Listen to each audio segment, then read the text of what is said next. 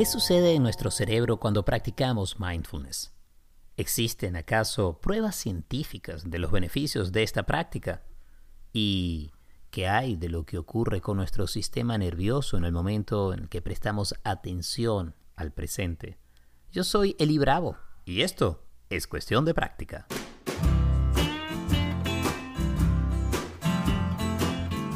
Hola, ¿qué tal? Bienvenidos al quinto episodio este podcast, Cuestión de Práctica. Estoy feliz, estoy agradecido y sobre todo estoy gratamente sorprendido con la maravillosa receptividad que ha tenido el podcast. Gracias de verdad por suscribirte, gracias eh, por descargarlo, gracias por recomendarlo. Gracias por hacerlo pues parte de, tu día a día, de tu menú de opciones, porque sé que hay infinitas opciones hoy en día para que puedas escuchar ¿verdad? muy buenos podcasts y que le dediques entonces los minutos a este, pues lo, agradezco desde el corazón. ¿ah?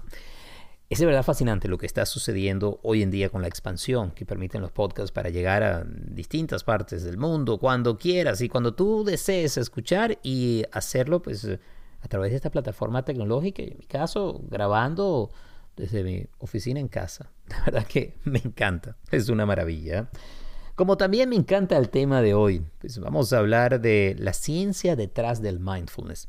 Es que se habla tanto hoy en día del mindfulness y, lo sueltan con tal cantidad de connotaciones que la verdad que es importante, es importante empezar a entender exactamente de qué estamos hablando cuando nos referimos al mindfulness y sobre todo entender sus beneficios, cómo, cómo es que funciona en nuestro cerebro, qué sucede con nuestro cerebro y nuestro sistema nervioso cuando realizamos esta práctica de atención plena que hay, por ejemplo, de lo que nos enseña y nos muestra la ciencia sobre la respuesta eh, emocional, eh, los cambios que se dan en la estructura del cerebro, que hay también de los cambios a nivel fisiológico. Bueno, de eso vamos a estar hablando el día de hoy. Y quiero comenzar con, con una historia pues, personal, y es que como hace un poco en uno de los podcasts les comentaba, mi, llegada a, la meditación y al mindfulness, digamos que fue un largo y sinuoso camino, pero que pues, terminó llegando a esta, a esta práctica de mindfulness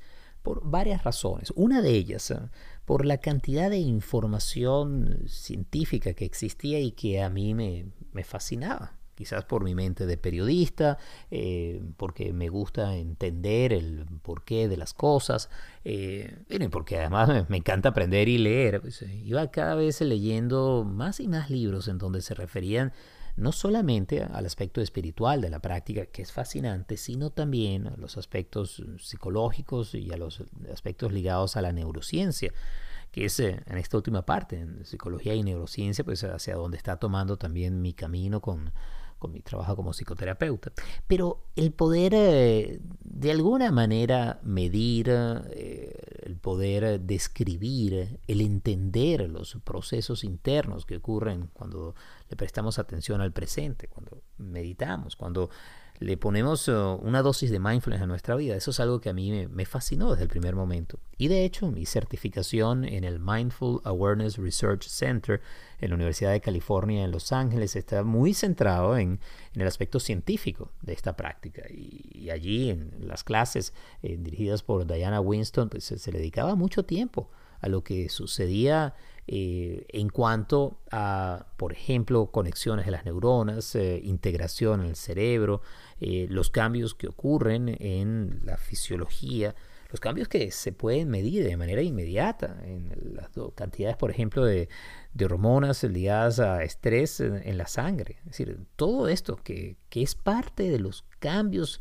fisiológicos, de, la, de, lo corpóreo, de lo que ocurre en el cuerpo, más allá de nuevo de lo espiritual, es algo que a mí me interesó mucho.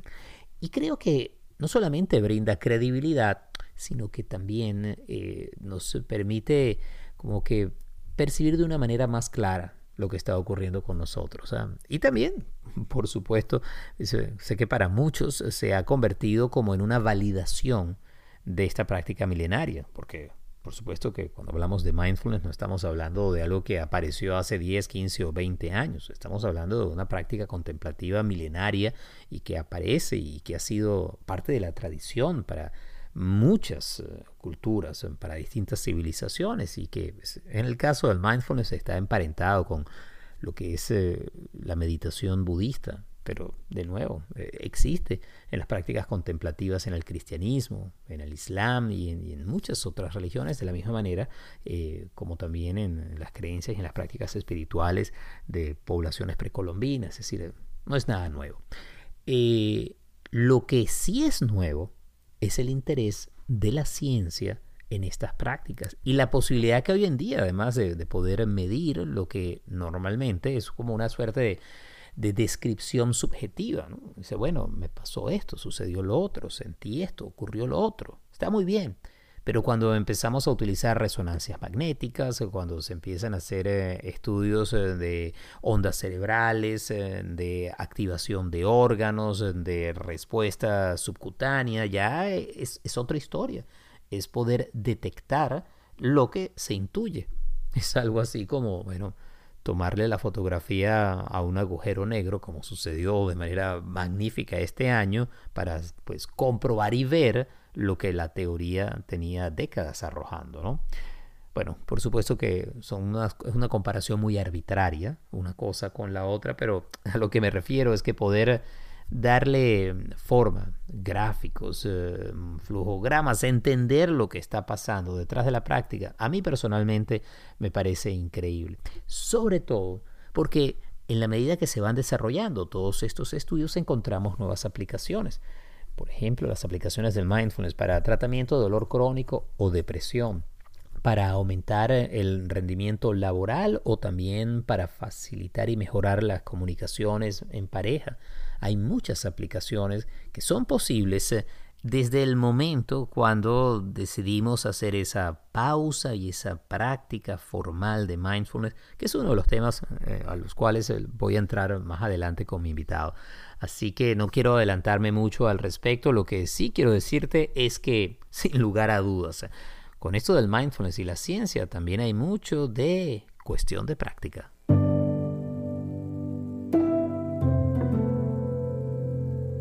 El interés de la ciencia por el mindfulness eh, es realmente fascinante. Nos ha permitido entender de qué manera funciona, qué es lo que sucede en nuestra mente, y por mente me refiero no solamente al cerebro, sino también a todo nuestro sistema nervioso, incluso con nuestro cuerpo, cuando desarrollamos esta práctica para hablar sobre la ciencia, lo que nos dice hoy en día, lo que nos revela y también los territorios que se están explorando actualmente. Tengo como invitado a Juan José Reyes.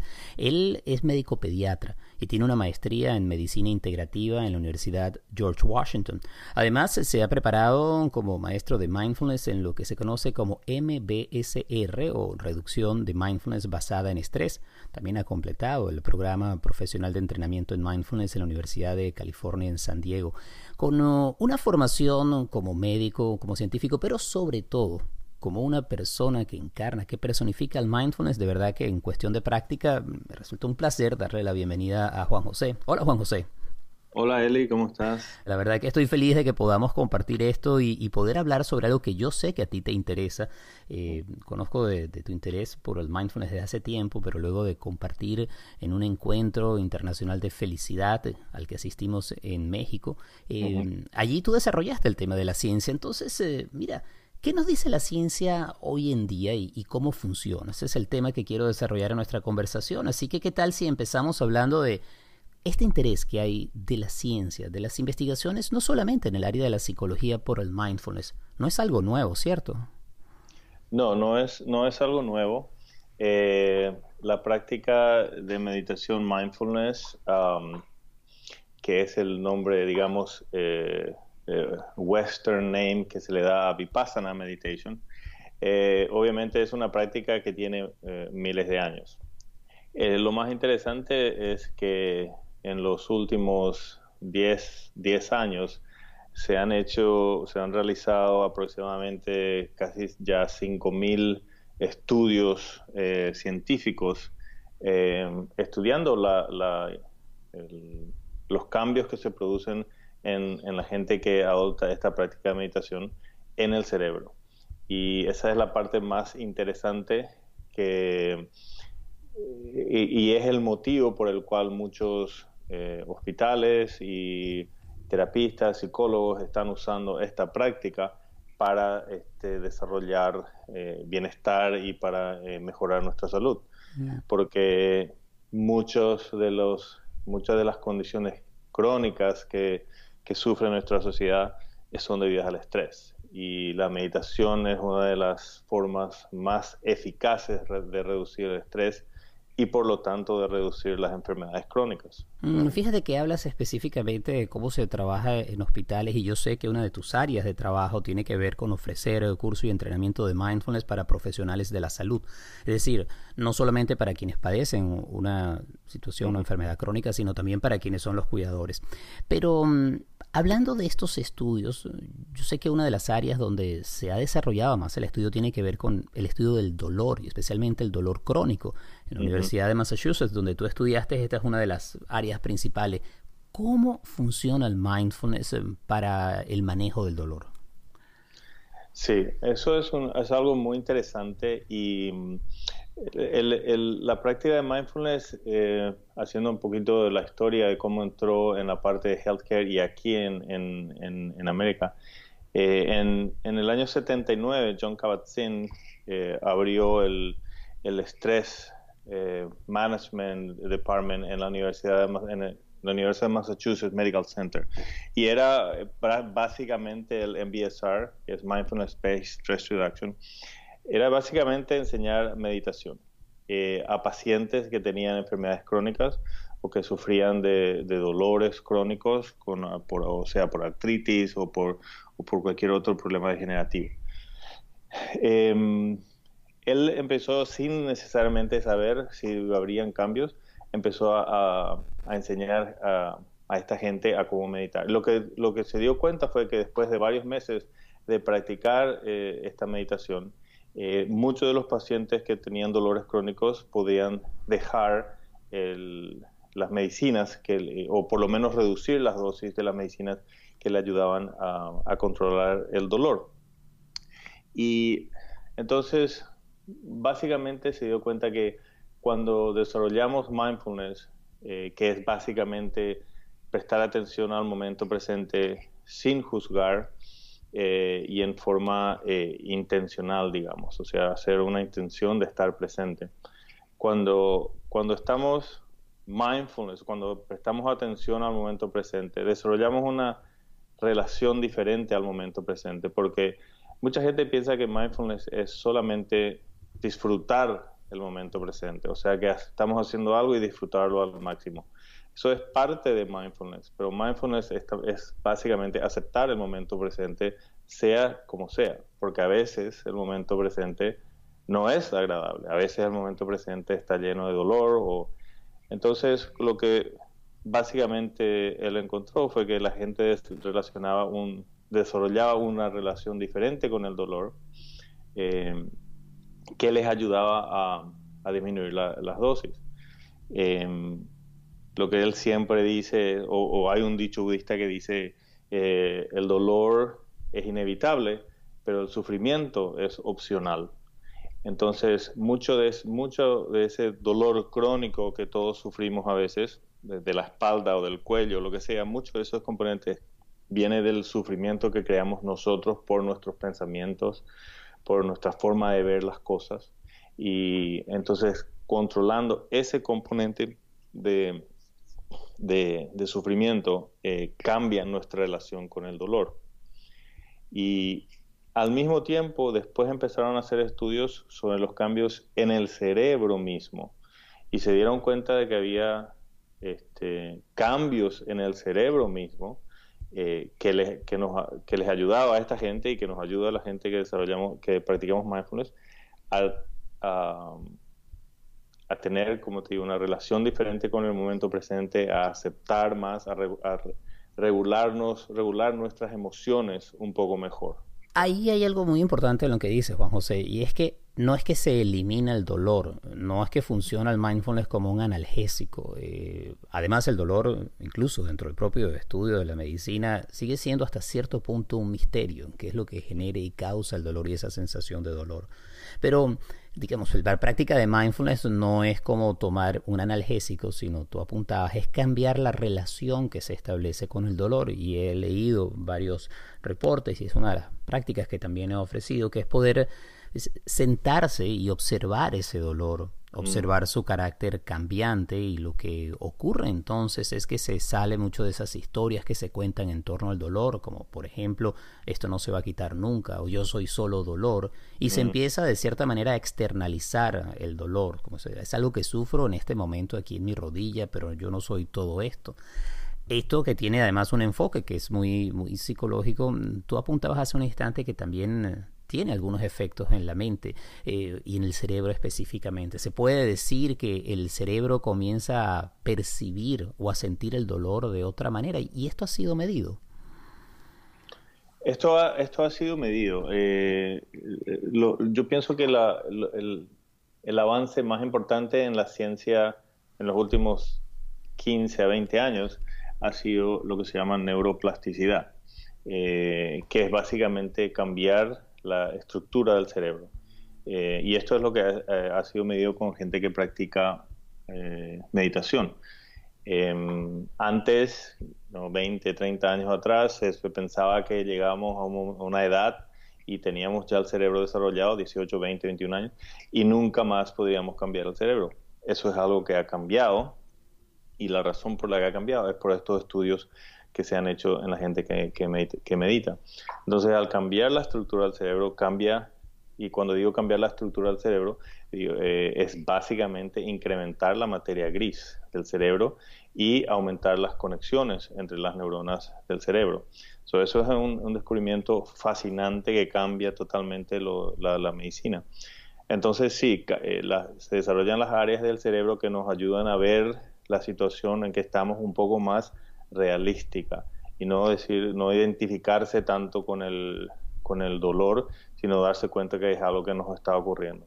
Y cuando ocurre eso, entonces este, la, la, percepción del dolor disminuye y es así como cambia, um, cambia la, la relación que tenemos con el dolor.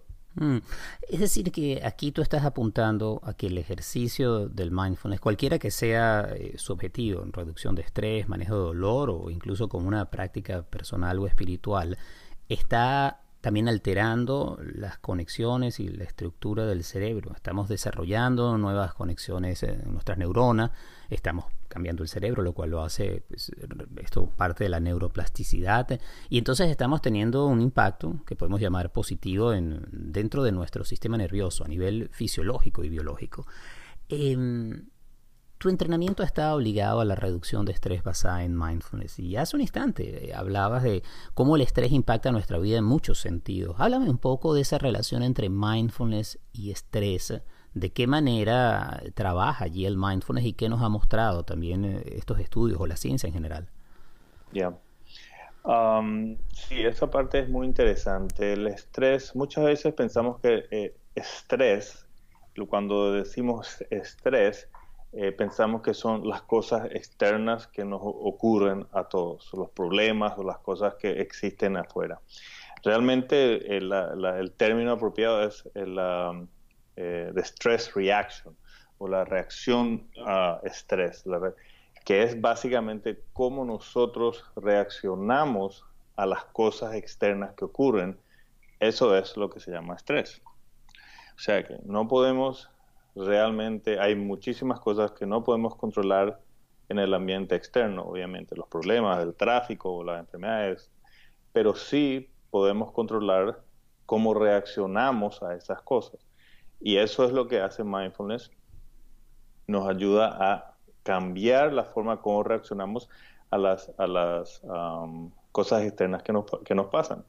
Eh, y el término, como dije, eh, mindfulness es el término que se usa en el oeste para llamar a, la práctica de vipassana. Que, vipassana quiere decir insight o ¿cómo sería la traducción de insight? básicamente Y es una de esas palabras complejas para traducir, pero podríamos decir que es como una realización interna, es eh, una, introspección o una, digamos, una, una capacidad de visión interna y de observar los procesos intrapsíquicos. Es muy largo para hablar de insight, pero por allí va. Pero básicamente quiere decir, o insights, o quiere decir ver las cosas un poco más claras, ver las cosas como realmente son y no como nosotros pensamos que son o quisiéramos que fueran. Eso es lo que es Vipassana Meditation o Mindfulness. Mindfulness te ayuda a ver las cosas un poco más eh, cercanas a lo que realmente son. Cuando, eh, porque si no hay un gap, las cosas como son y las cosas como nosotros quisiéramos que fueran o como pensamos que son. Y cuando hay ese gap, esa diferencia, es cuando se crea sufrimiento y cuando se crea estrés. El cerebro dice, I no tengo esto, quiero esto. Ojalá fuera esto así. Y realmente no estamos viendo y aceptando o inclusive disfrutando las cosas como son. Por eso que la práctica de mindfulness ayuda a disminuir ese gap y ver las cosas un poco más reales. Y cuando estamos en esa, en esa situación del momento presente, de ver las cosas más eh, claras como realmente son, disminuye el estrés y el, el, el, eh, stress reaction, la reacción que tenemos con lo que está ocurriendo.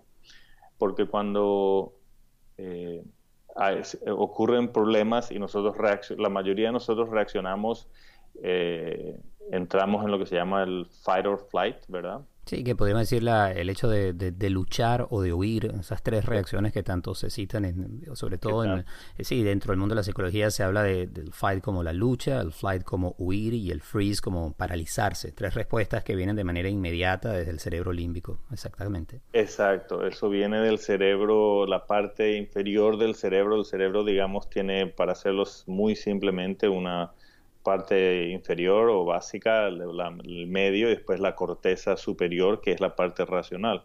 Cuando tenemos esos problemas, ocurren esos problemas y no tenemos una forma, no los vemos de una forma real o no tenemos una, recursos suficientes para adaptarnos a eso, es la parte inferior del cerebro la que, la que eh, takes over, la que se encarga de, dirigir nuestras actividades y la parte inferior del cerebro siempre desarrolla esa, esa, esa respuesta de, pelea o de huir, que básicamente significa segregar adrenalina y cortisol al sistema, y entonces para elevar la presión, para estar listos a luchar contra ese estímulo que está llegando.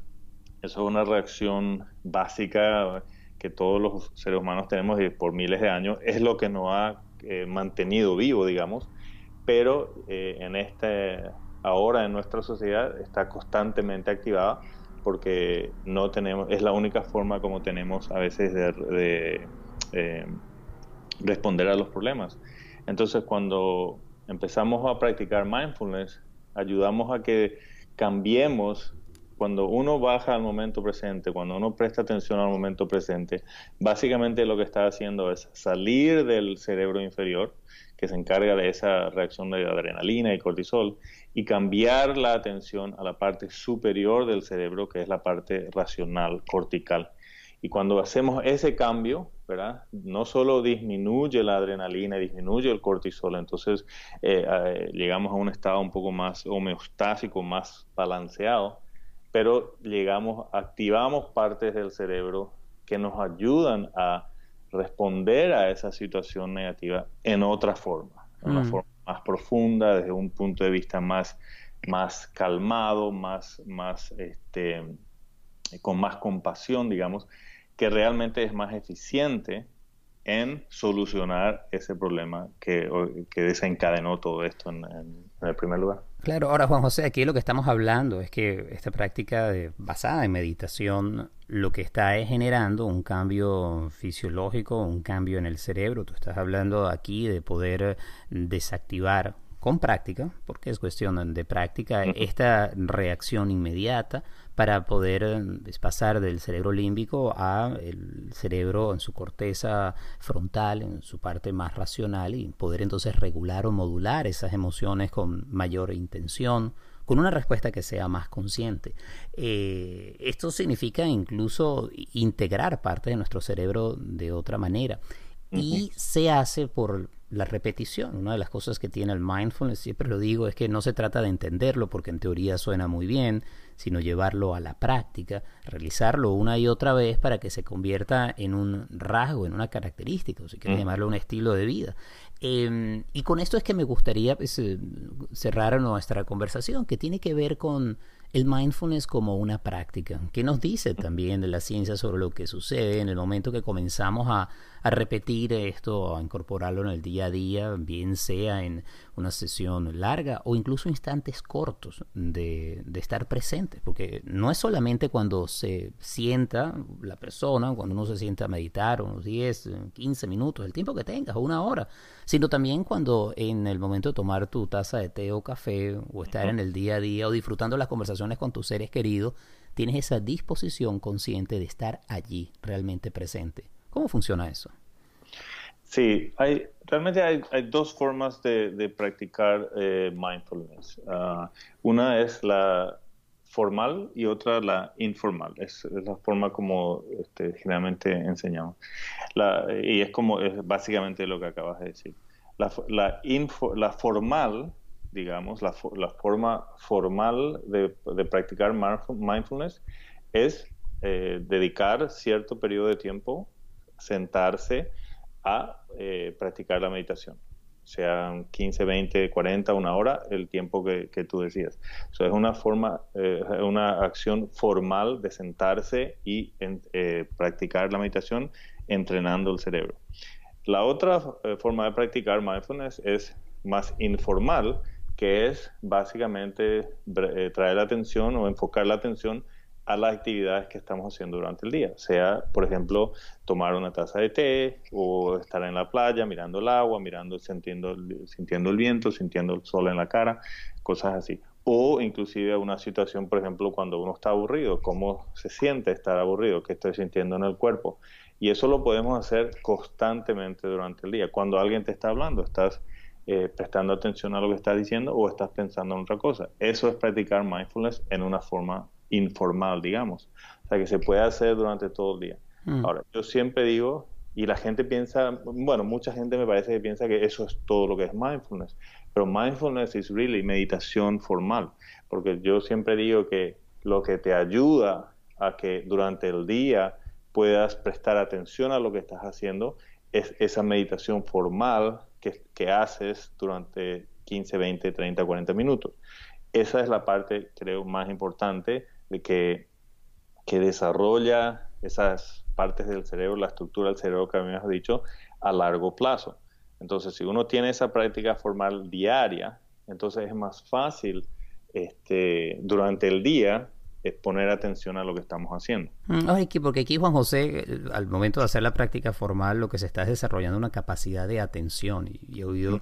y yo utilizo muchas veces ese símil de desarrollar el músculo de la atención. Así como desarrollamos músculos en el cuerpo y para eso repetimos un ejercicio en el gimnasio, en un campo de juego, eh, hay que hacer lo mismo con, con la atención. Es decir, ¿no? tenemos que, que desarrollar esa capacidad de regresar a lo que estamos haciendo, de reenfocarnos. Y entiendo que aquí también la ciencia ha estudiado claramente cómo ese ejercicio de reenfocar, de devolver la atención a lo que estamos haciendo para que no divague nuestra mente en el pasado, en el futuro, en otras cosas, es algo que también cambia tanto la estructura del cerebro como la percepción que tenemos del presente.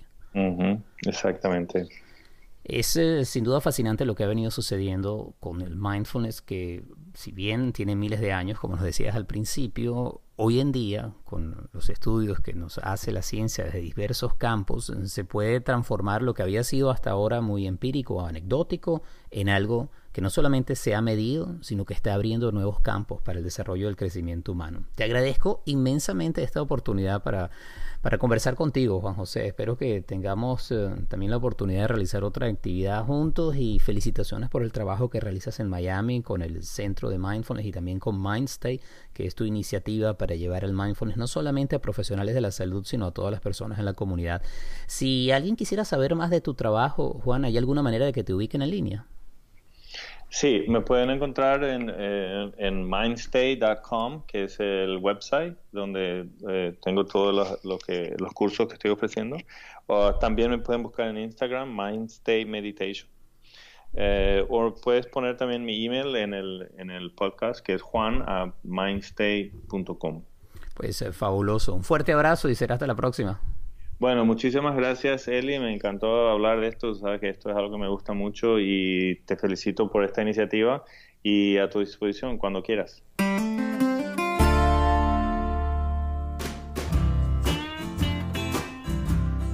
Y hasta aquí este episodio de Cuestión de Práctica. Un millón de gracias por la sintonía. Ya sabes que el podcast es posible gracias al apoyo siempre amoroso y constante de Gaby Contreras. La edición y el montaje es de Andy Grafe, la música original de Simón de Franca. Si quieres eh, saber más del trabajo que realizo, te invito Facebook e Instagram. Allí, arroba Elibravo oficial. En Twitter, arroba Elibravo. Mi página web es elibravo.com. Así que está pues, directo y sencillo. Será hasta la próxima semana y abrazos conscientes.